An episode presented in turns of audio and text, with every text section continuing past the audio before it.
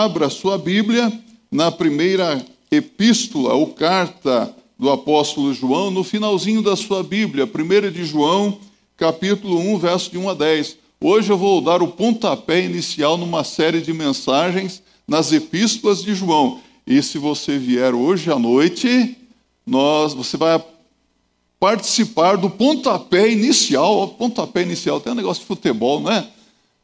Do livro, a série de mensagens no livro do Apocalipse. Eu estou falando pontapé inicial, meus irmãos, acho que eu estou sendo meio sugestionado pelo pastor Jean-Luc.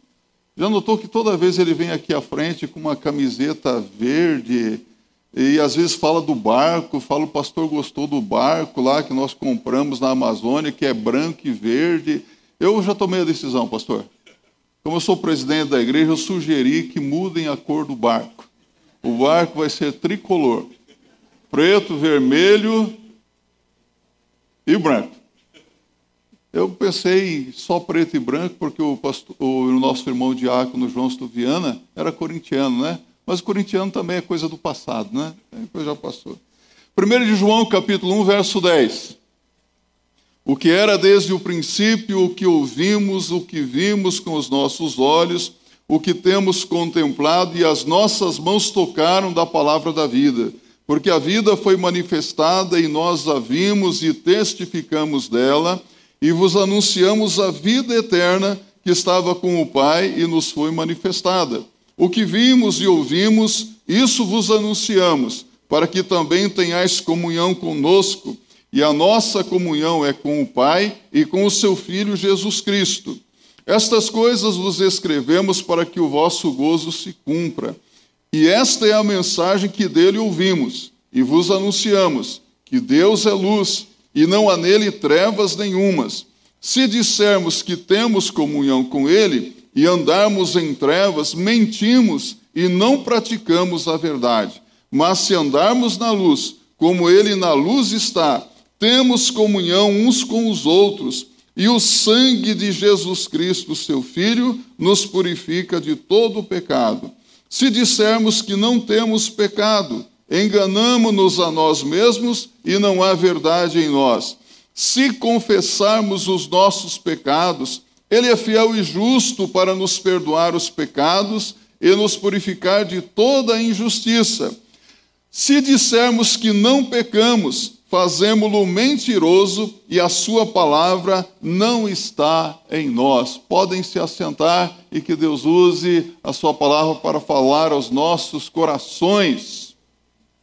Comunhão, alegria e perdão de pecados. Bênçãos, não é?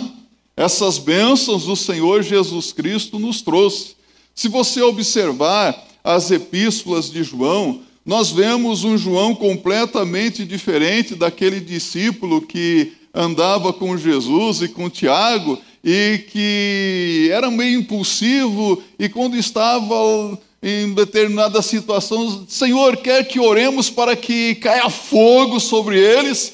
um João que parecia um pouco nervoso, não é? Mas agora vemos João escrevendo esta carta à família de Deus, cheio de amor no seu coração, com uma palavra carinhosa, mas também cheia de autoridade, porque ele teve uma experiência marcante com o Senhor Jesus Cristo, como nós cantamos aqui, vida transformada, mudada, liberta. Ele testemunhou ah, da encarnação do Verbo eterno, Jesus. Ele fala com a autoridade de quem andou com Jesus Cristo, de alguém que conviveu com o Senhor Jesus, por isso ele diz: o que ouvimos, o que os nossos olhos viram, o que nós apalpamos. É isso mesmo, esse é o significado aqui, o que temos contemplado, o que examinamos, o que contemplamos, não de uma forma simples, mas nós averiguamos, é isso que ele está dizendo. Então ele tinha autoridade para levar uma palavra de exortação àquela família de Deus. Eu acredito que este trecho da epístola de João poderia ser resumida mais ou menos assim: anunciamos a Jesus Cristo com o objetivo de estabelecer comunhão com Deus, com a família de Deus, termos alegria e recebermos o perdão dos nossos pecados. Esse era o objetivo de João em anunciar o Senhor Jesus Cristo. Então, em primeiro lugar, observamos aqui que João começa a falar a respeito dessa comunhão com Deus e com a sua família. Mas para falar sobre comunhão com Deus, comunhão com os membros da família de Deus, ele apresenta primeiramente a Jesus Cristo ele começa a falar de Jesus Cristo, o Verbo eterno. Ele apresenta Jesus Cristo como aquele que existe desde o princípio, desde o começo de tudo. Ele diz: não é novidade, não é uma crença nova, não é uma filosofia moderna ou pós-moderna. Eu não estou falando para vocês de algo novo. Ele fala do princípio do princípio de tudo. Aliás, se você abrir a sua Bíblia no Evangelho de João, no primeiro capítulo, você nota que João começa sempre falando no princípio. Não notou isso? No princípio era o Verbo, e o Verbo estava com Deus, e o Verbo era Deus. No verso 14, e o Verbo se fez carne e vimos a sua glória como a glória do unigênito do Pai, cheio de graça e de verdade. Ele está testificando do que ele viu, do que ele ouviu. Pensem bem, ele e os demais discípulos apóstolos tiveram o privilégio de ouvir as palavras do Senhor Jesus Cristo, do Verbo eterno, de ver o Senhor, de contemplar o Senhor e aqui, neste primeiro capítulo da sua epístola, ele diz o que era desde o princípio. Jesus não foi criado, ele estava desde o princípio com Deus, Deus estava com Jesus e através de Jesus todas as coisas foram criadas. Jesus Cristo é Deus. É isso que ele está dizendo. Nós, eu falo a vocês a respeito do Verbo eterno. Verbo fala de ação, não é verdade? E quando João escreve para uma igreja formada de gregos e judeus, ele usa a palavra verbo, porque os, para os gregos era uma palavra usada para descrever propósito, princípio básico a partir do qual as coisas se formam. Este verbo fala desse poder na criação do universo e que mantém até hoje o universo e todas as coisas. Já os judeus, a palavra verbo para eles fala de algo que é ativo, que relaciona a pessoa que fala com a pessoa que ouve o que está sendo dito e que exige também uma resposta diante da palavra que lhes está sendo direcionada. Então, meus irmãos e amigos aqui, quando João escreve para essa igreja composta de gregos e de judeus, ele usa a palavra verbo porque eles sabiam o que é verbo. Jesus, a partir de quem Deus cria todas as coisas, em quem Deus se revela, exige do homem uma resposta, uma decisão diante do que ouve, diante do que vê. Não podemos ficar inertes, apáticos. Precisamos dar uma resposta à palavra que nos é direcionada. Porque ele diz no verso 2: porque a vida foi manifestada e nós a vimos e testificamos dela. E vos anunciamos a vida eterna que estava com o Pai e nos foi manifestada. Então, aquilo que é eterno entrou no tempo e passou a fazer parte do curso da história. O Verbo eterno entrou na história, é isso que ele está dizendo aqui para nós o próprio Deus se manifestou a nós, armou a tenda da sua habitação entre nós, Deus habita entre nós. O Senhor está no meio de nós. Por isso que Jesus diz em Mateus 18, 20: onde estiverem dois ou três reunidos em meu nome, aí estarei no meio de vós. A presença do Senhor Jesus Cristo. A presença do Senhor Jesus Cristo é sentida e percebida quando nós estamos em comunhão com Ele, não é verdade? Você já sentiu a presença de Deus nesta manhã aqui? Mas não basta sentir, é preciso perceber, ouvir e dar uma resposta ao Senhor. Então, João diz que a encarnação de Jesus foi testemunhada por ele. Interessante que ele faz alusão a três sentidos do ser humano aqui: ouvidos, olhos e tato. Você notou isso? Fala, nós ouvimos, nós vimos e nós apalpamos, nós testemunhamos do Verbo da vida, nós examinamos, nós contemplamos cuidadosamente. Nós temos alguns exemplos disso na palavra de Deus. Aliás, se você abrir a sua Bíblia no próprio Evangelho de João, no capítulo 20, no verso, a partir do verso 26, quando Cristo ressurreto aparece aos discípulos que estavam reunidos a portas fechadas, no episódio anterior, eles estavam reunidos e Tomé não estava presente, não é? E eles testemunharam que viram o Cristo ressurreto e vivo. E o que foi que Tomé disse? Se eu não o ver com os meus próprios olhos, se eu não tocar, de maneira alguma o crerei. E olha o que acontece agora. E oito dias depois, estavam outra vez os seus discípulos dentro e com eles Tomé.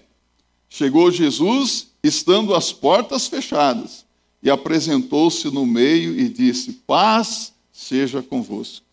Apresentou-se no meio deles, entre eles.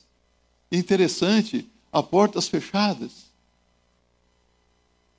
Depois disse a Tomé: Põe aqui o teu dedo e vê as minhas mãos, e chega a tua mão e põe-na no meu lado, e não sejas incrédulo, mas crente. Tomé respondeu e disse-lhe: Senhor meu e Deus meu, disse-lhe Jesus: Por que me viste, Tomé? Creste? Bem-aventurados os que não me viram e creram. Olha que bênção. Vamos para agora para o Evangelho de Lucas, o mesmo episódio, Lucas 24, 39. Ele diz assim: Vede as minhas mãos e os meus pés, que sou eu mesmo apalpai-me e vede, pois um espírito não tem carne nem ossos, como vedes que eu tenho. Sabe o que, que João está dizendo para nós? Jesus Cristo não é simplesmente uma historinha aqui. Jesus Cristo é realidade. Por isso nós podemos cantar, Ele é realidade. Jesus é real. Quem o via podia dizer ter visto o próprio Deus, porque Jesus Cristo, em João capítulo 10, verso 30, diz: Eu e o Pai somos um. Outra vez, quem vê a mim vê o Pai. Jesus é Deus, o Deus que se fez carne. Então, isso é básico na fé cristã. Qualquer espírito que não confessa que Jesus Cristo veio em carne, esse tem o espírito do anticristo. Qualquer pessoa. Conhece algumas seitas por aí que diz que Jesus Cristo não vem em carne? Conhece alguma seita por aí que diz que Jesus Cristo não é Deus? Conhece alguma seita por aí que diz que o Espírito Santo não é Deus? Muitas, não é? Precisamos estar atentos a tudo isso. Então Jesus não deixou de ser Deus, ele é Deus, ele continua sendo Deus, e nem mesmo no momento da sua morte Jesus deixou de ser Deus. E eu quero perguntar para você aqui: quem foi que morreu na cruz? Deus morreu? Deus morreu ou não? Nietzsche disse: Deus morreu. o Verbo eterno se fez carne. O infinito Deus homem morreu na cruz e ressuscitou dentre os mortos. Jesus Cristo morreu na cruz e ressuscitou. E qual foi o resultado? Olha o que, que João diz aqui. Olha, o resultado foi fantástico, meus irmãos. Ele diz: a vida eterna que estava com o Pai e nos foi manifestada. Qual foi o resultado? A vida eterna. Ele nos trouxe a vida eterna. E ele diz: O que vimos e ouvimos, isso vos anunciamos, para que também tenhais comunhão conosco. E ele diz: E a nossa comunhão é com o Pai e com o seu Filho Jesus Cristo. Olha que coisa linda. Então, a vinda de Jesus em carne nos deu não apenas a vida eterna, mas a possibilidade de termos comunhão com o Pai e com a família de Deus, com os membros da família de Deus. Podemos ter comunhão uns com os outros, e João. Comunhão vem do verbo grego koinonia, fala de companheirismo, de ter algo em comum, ou tudo em comum. O que é que nós temos em comum? Nós temos em comum a salvação eterna pela graça de Deus em Cristo Jesus e a posse do Espírito Santo de Deus. Porque se alguém não tem o Espírito Santo de Deus, esse tal não é dele, não é membro da família de Deus. Se alguém aqui ainda não tem o Espírito Santo de Deus, peça para Deus e Ele dará o Espírito Santo àqueles que o pedem. Como? Reconhecendo a sua pecaminosidade, se arrependendo, crendo no Senhor Jesus Cristo. Mas note, ele diz: e a nossa comunhão é com o Pai e com o seu Filho Jesus Cristo. A comunhão com Deus é o propósito da vida. Se uma pessoa vive sem ter comunhão com Deus, a vida não tem sentido, a vida não tem significado.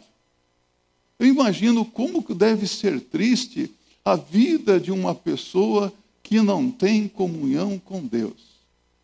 Sabe, hoje pela manhã, eu me levantei, orei a Deus, e o meu filho disse assim: Pai, quando você sair, me avisa que eu tenho que estar na igreja 8h50 porque tem ensaio.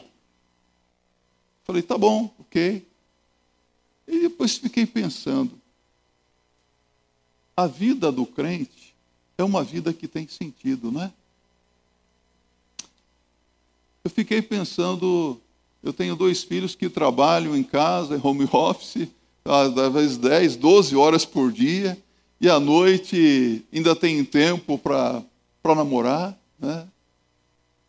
tem tempo para ir na academia, tem tempo para ler a Bíblia, que eu vejo lendo a Bíblia todos os dias e orando, e falo isso para a glória de Deus. Tem tempo para vir na igreja ensaiar, tem tempo para participar do culto jovem aqui, tem tempo para participar dos cultos a Deus, e eu vejo que isso é uma vida de comunhão com Deus e com os irmãos em Cristo Jesus. E eu fiquei a pensar, como deve ser triste a vida de um jovem, de uma jovem que trabalha incansavelmente a semana inteira sob pressão para alcançar metas, não é? Aí chega a noite, não tem verdadeiros amigos, vai para um barzinho, fica enchendo a cara de bebida alcoólica, porque é assim que funciona, e quer afogar os seus problemas, e quer extravasar, e entra numa vida aí de sexo desenfreados, de baladas e de vícios, não é assim que funciona o mundo? E quando chega num domingo não tem nenhuma motivação para buscar a Deus, porque está todo arrebentado de ressaca, preocupado com aquela segunda-feira que virá, ó segunda-feira. Não é assim que vivem as pessoas? Que vida triste a vida de uma pessoa que não tem Jesus Cristo, que não vive na presença de Jesus. Por isso eu digo, meus irmãos, como é bom estar na presença de Deus. Como é maravilhoso ter Jesus Cristo no coração e ter irmãos com quem ter companheirismo, não é? Mas até onde entendo a palavra de Deus aqui, ele diz que essa comunhão depende do Pai e de Jesus, não é isso que diz João?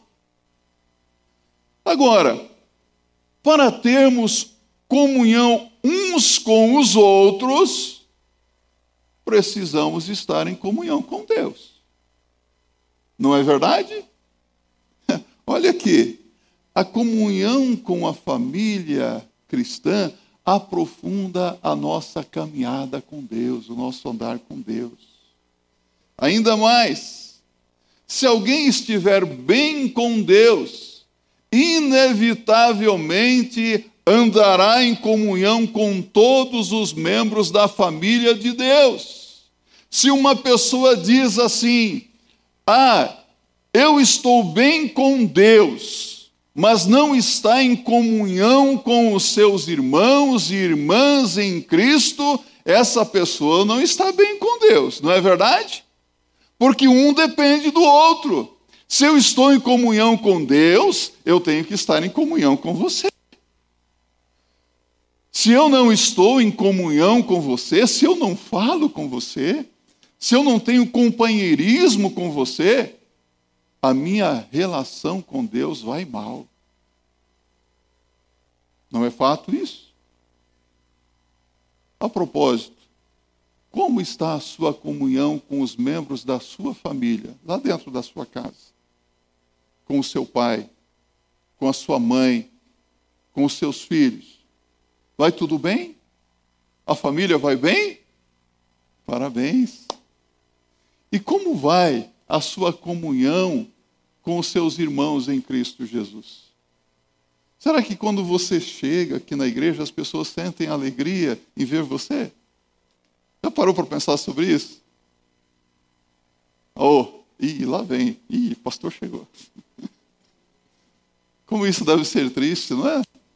Se eu tenho comunhão com Deus, comunhão com os meus irmãos, eu me alegro tanto em fazer parte da família de Deus. Você se alegra?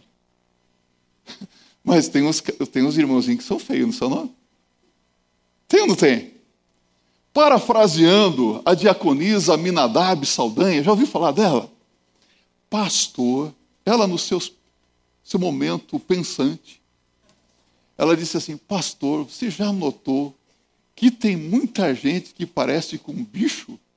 Eu falei: Como que é isso?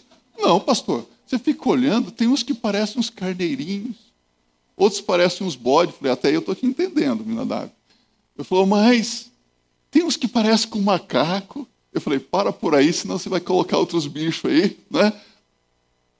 Mas, na verdade, a família de Deus é formada por pessoas de todas as tribos, de todas as raças, de todas as nações. E às vezes tem um irmão lá que parece com um bicho mesmo, né? Mas é irmão. Ele só parece, mas não é. Amém? Personalidades temperamentos diferentes. E às vezes o irmão vem lá e pisa no meu calinho seco, dói, não é? Unha encravada, alguém tem unha encravada aqui? Uh, esse negócio dói. Mas quando há reconhecimento do erro, quando há perdão, como é maravilhoso, não é? Uma família deve haver perdão dos erros, das falhas cometidas. Sabe, meus irmãos, João prossegue e nós notamos aqui que ele começa a falar de alegria, alegria completa. Alegria é importante, não é necessária alegria, né? Em tudo que nós fazemos. Ele diz assim: Estas coisas os escrevemos para que o vosso gozo se cumpra. Em outra versão, para que a nossa alegria seja completa. Ou seja, quando, quando é que nós entramos na presença de Deus? Vou perguntar para você mais uma vez. Quando é que nós entramos na presença de Deus? Através de Jesus. Estamos na presença de Deus aqui? Quando você sair daqui, você vai continuar na presença de Deus? Eu ouvi uma história essa semana pastor Rafael me contando sobre um sermão que ouviu do pastor Adilson, não é?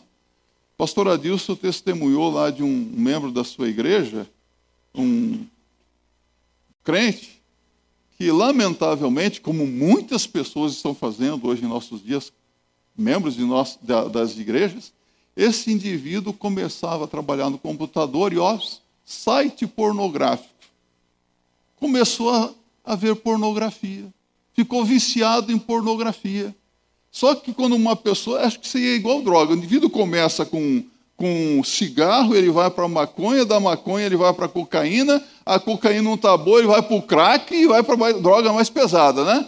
Aí o que, que esse indivíduo resolveu fazer? Ah, vou contratar uma garota de programa escondido. Aí ele contratou lá a garota de programa, porque ele queria satisfazer os seus impulsos sexuais. E falou: vai ter que ser no carro.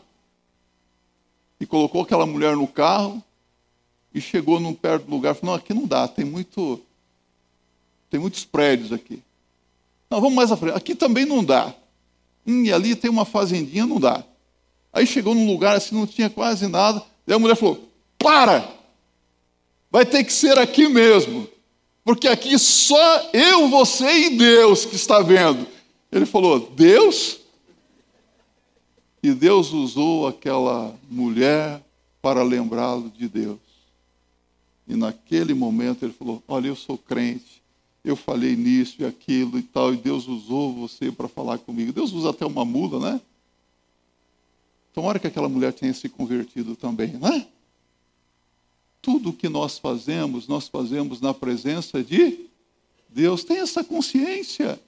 Às vezes nós achamos que é só aqui na igreja. Não. É dentro da minha casa, no ambiente de trabalho, e na rua, em qualquer lugar. Entramos na presença de Deus através de Jesus Cristo.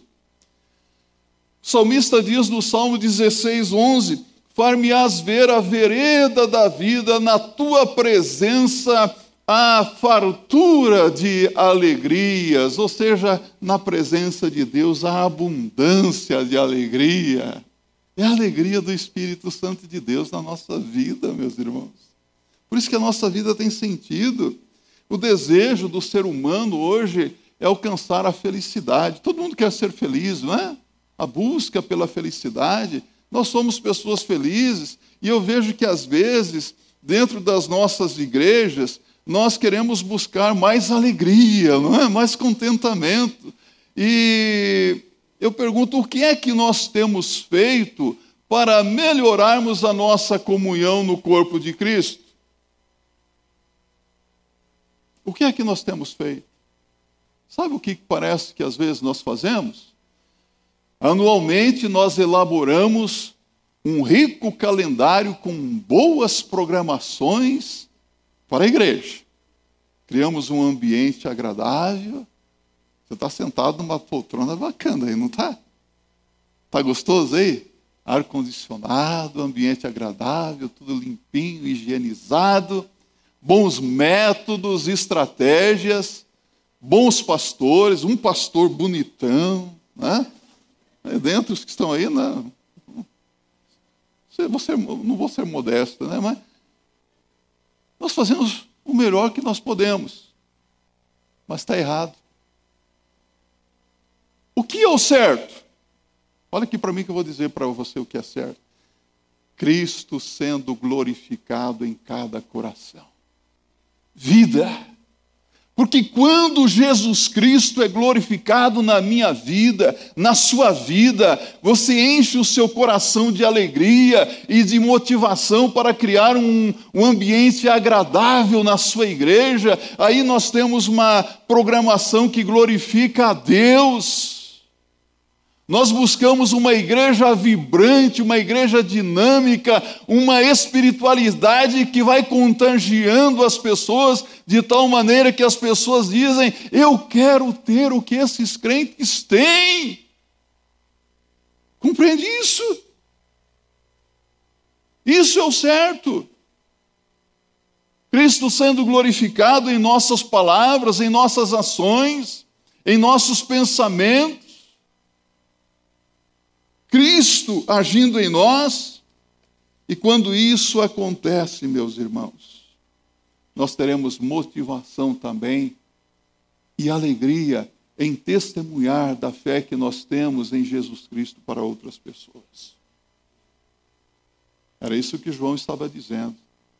E João ensinou tão bem os seus discípulos que houve um discípulo de João, Policarpo. Já ouviu falar de Policarpo? Viveu lá por volta do ano 69 a 156 depois de Cristo. Aos 86 anos, Policarpo estava em um julgamento e foi-lhe dito para negar a sua fé em Jesus Cristo, caso contrário, seria queimado vivo. E Policarpo declarou: Há 86 anos eu sirvo ao meu Senhor Jesus Cristo. E ele só me tem feito o bem. Como poderia eu agora amaldiçoá-lo e negar o meu Senhor e Salvador Jesus Cristo? E Policarpo morreu sendo queimado vivo, agradecendo ao Senhor, orando pelo privilégio de morrer como um mártir, como sendo oferecido como um cálice diante de Deus. Aí eu pergunto para você: o que, que é isso? As pessoas diriam: é um fanático. Sabe o que, que é isso? É a presença de Deus, a comunhão com Deus tão profunda que enche o coração do crente de alegria e de coragem para testemunhar, mesmo pagando um alto preço. Comunhão com Deus.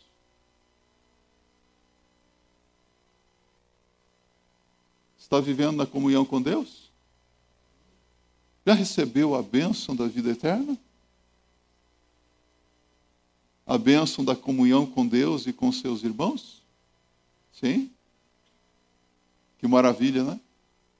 Tudo é possível através de Jesus.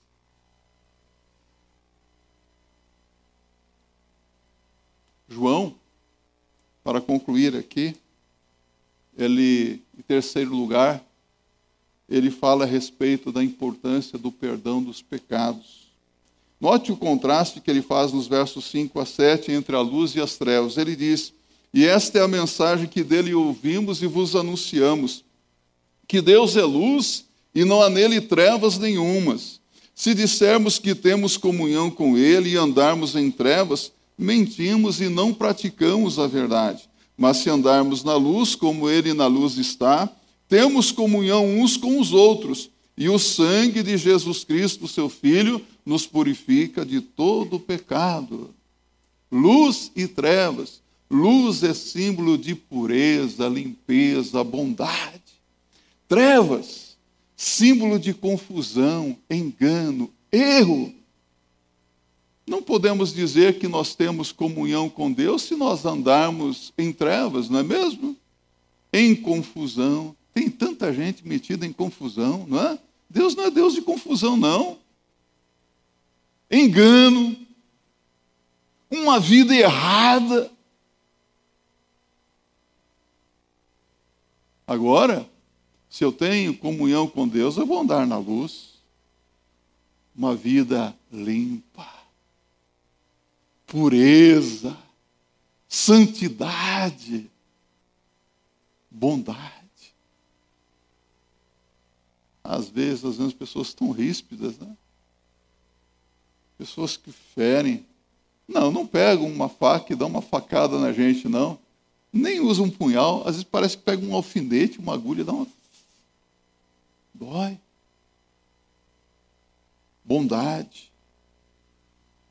Sabe, há pessoas que se consideram maduras espiritualmente, mas a vida delas não demonstra isso. Você não vê vida ali. Não se reconhecem mais pecadores diante de Deus. Se sentem até superiores espiritualmente aos outros.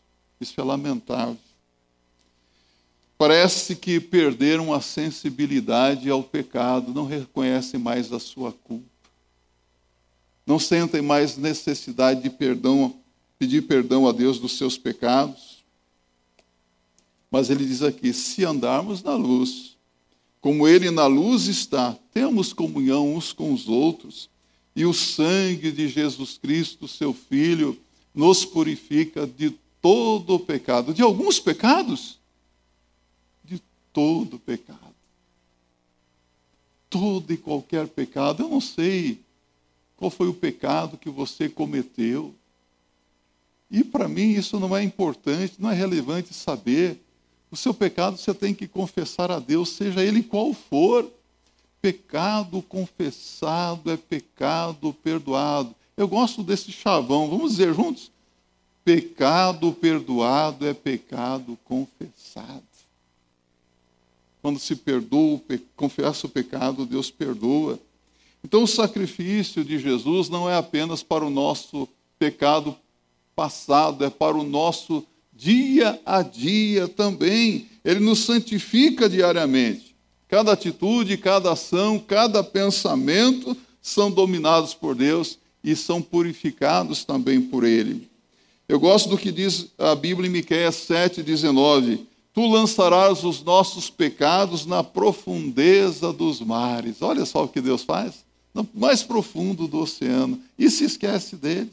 É assim que Deus faz. Então, qual é o objetivo aqui? Andar na luz. Mas nem todos têm alcançado esse objetivo. Ele diz: porque se dissermos que não temos pecado, enganamos-nos a nós mesmos e não há verdade em nós. Olha aqui para mim. Você precisa reconhecer os seus pecados e arrependido de cada um deles, confessá-los honesta e abertamente a Deus, que é rico em perdoar. Confissão de pecados. Ah, pastor, isso não é pecado. Quem diz que não tem pecado está chamando Deus de mentiroso. E está também declarando que o sacrifício que Jesus Cristo realizou na cruz do Calvário foi em vão. Porque Jesus Cristo morreu na cruz para o perdão dos nossos pecados. Ah, pastor, eu sou assim. Eu sou assim mesmo. É mesmo. Aí eu me lembro de Gabriela, né? Eu nasci assim, vou viver assim, vou morrer assim. Gabriela. Quanto crente Gabriela aí, né? Vai morrer assim? Hum. Parece aqueles que dizem assim: Eu nasci nessa religião, os meus avós foram dessa religião, os meus tataravós foram dessa religião, os meus pais foram dessa religião, eu vou morrer nessa religião. E vai para o inferno nessa religião, porque religião não salva. É igual aquele indivíduo que vem para a cidade, porque tem que arrumar trabalho, né? Aqui é difícil a vida, mas o sonho dele é voltar para o interior, né? Ah, lá que é bom. Ah, o meu sonho um dia é quando eu morrer ser sepultado na minha terra. Ah, que vida pobre. Meu sonho é viver bem na presença de Deus em qualquer lugar, porque o problema não é o lugar, o problema é a pessoa. Se eu estou na presença de Deus, o problema não é o lugar, não é verdade? Se eu estou bem aqui, tudo está bem. E se eu morrer aqui, ali ou acolá, o corpo vai dormir, mas a alma vai estar com o Senhor, o que é muito melhor. Está fazendo sentido o que eu estou falando para vocês, meus irmãos? O importante é reconhecermos os nossos pecados e que Deus fez algo por nós. Por isso, João vai concluir dizendo: se confessarmos os nossos pecados, Ele é fiel e justo para nos perdoar os pecados e nos purificar de toda a injustiça. Então, a confissão e a limpeza devem ser a nossa experiência diária. Devemos confessar cada pecado e nos apossarmos do perdão e da purificação que o Senhor Jesus Cristo traz. E aqui eu quero concluir a nossa reflexão. Olha aqui para mim. comunhão com Deus e com a família de Deus, alegria completa e perdão de todo e qualquer pecado são nossos através de Jesus Cristo. São bênçãos que Jesus nos dá. Amemos ao Senhor em primeiro lugar, amemos de coração, mas amemos também a família de Deus, amemos o povo de Deus e nos analisemos diante de Deus. Precisamos examinar se o nosso posicionamento com relação ao pecado está de acordo com o que a palavra de Deus diz, não é? E viver uma vida de santidade, de santificação, nos examinar. Hoje nós vamos celebrar a ceia do Senhor. É um momento oportuno, como diz Paulo em 1 Coríntios 11, verso 28, examine-se o homem a si mesmo. E aí eu quero convidar você a se examinar, como fez Davi. Abra sua Bíblia no Salmo 32 aí. Vamos abrir a Bíblia? Davi houve um momento em que ele estava, parece que, inconsciente do seu pecado, mas quando ele ganhou consciência do pecado, ele teve uma atitude de confissão.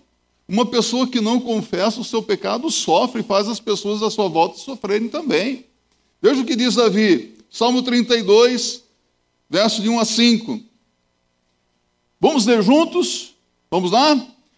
Bem-aventurado aquele cuja transgressão é perdoada, cujo pecado é coberto. Bem-aventurado o homem a quem o Senhor não imputa maldade, em cujo espírito não há engano. Quando eu guardei silêncio, envelheceram os meus ossos pelo meu bramido em todo dia. Porque de dia e de noite a tua mão pesava sobre mim. O meu humor se tornou em sequidão de estio. Confessei-te o meu pecado e a minha maldade não encobri. Dizia eu: Confessarei ao Senhor as minhas transgressões e tu perdoaste a maldade do meu pecado. Confessa.